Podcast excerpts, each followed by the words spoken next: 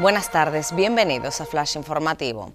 Hilda Siberio confiesa en una motiva entrevista que le queda un año y medio de vida, pero que elige vivir feliz. A la tinerfeña de 50 años que sufre metástasis le diagnosticaron en 2014 un tumor en la mama que no ha dejado de avanzar. Ahora se ha convertido en un icono mundial por su arrolladora vitalidad, arrasando en redes sociales con su valiente filosofía de sacarle una sonrisa al cáncer. Canarias ve con ilusión la reactivación del turismo con el pasaporte sanitario.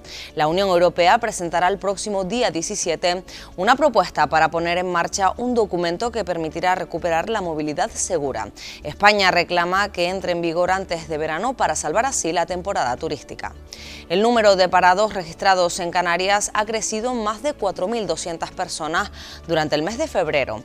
Esto ha supuesto un incremento del 1,52% con respecto al primer mes de 2021, de tal forma que el archipiélago cuenta actualmente con más de 283.000 canarios en situación de desempleo.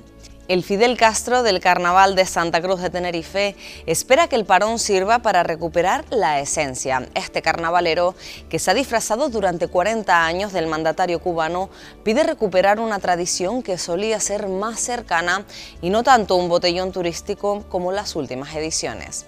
Más noticias en diariodeavisos.com. Thank you.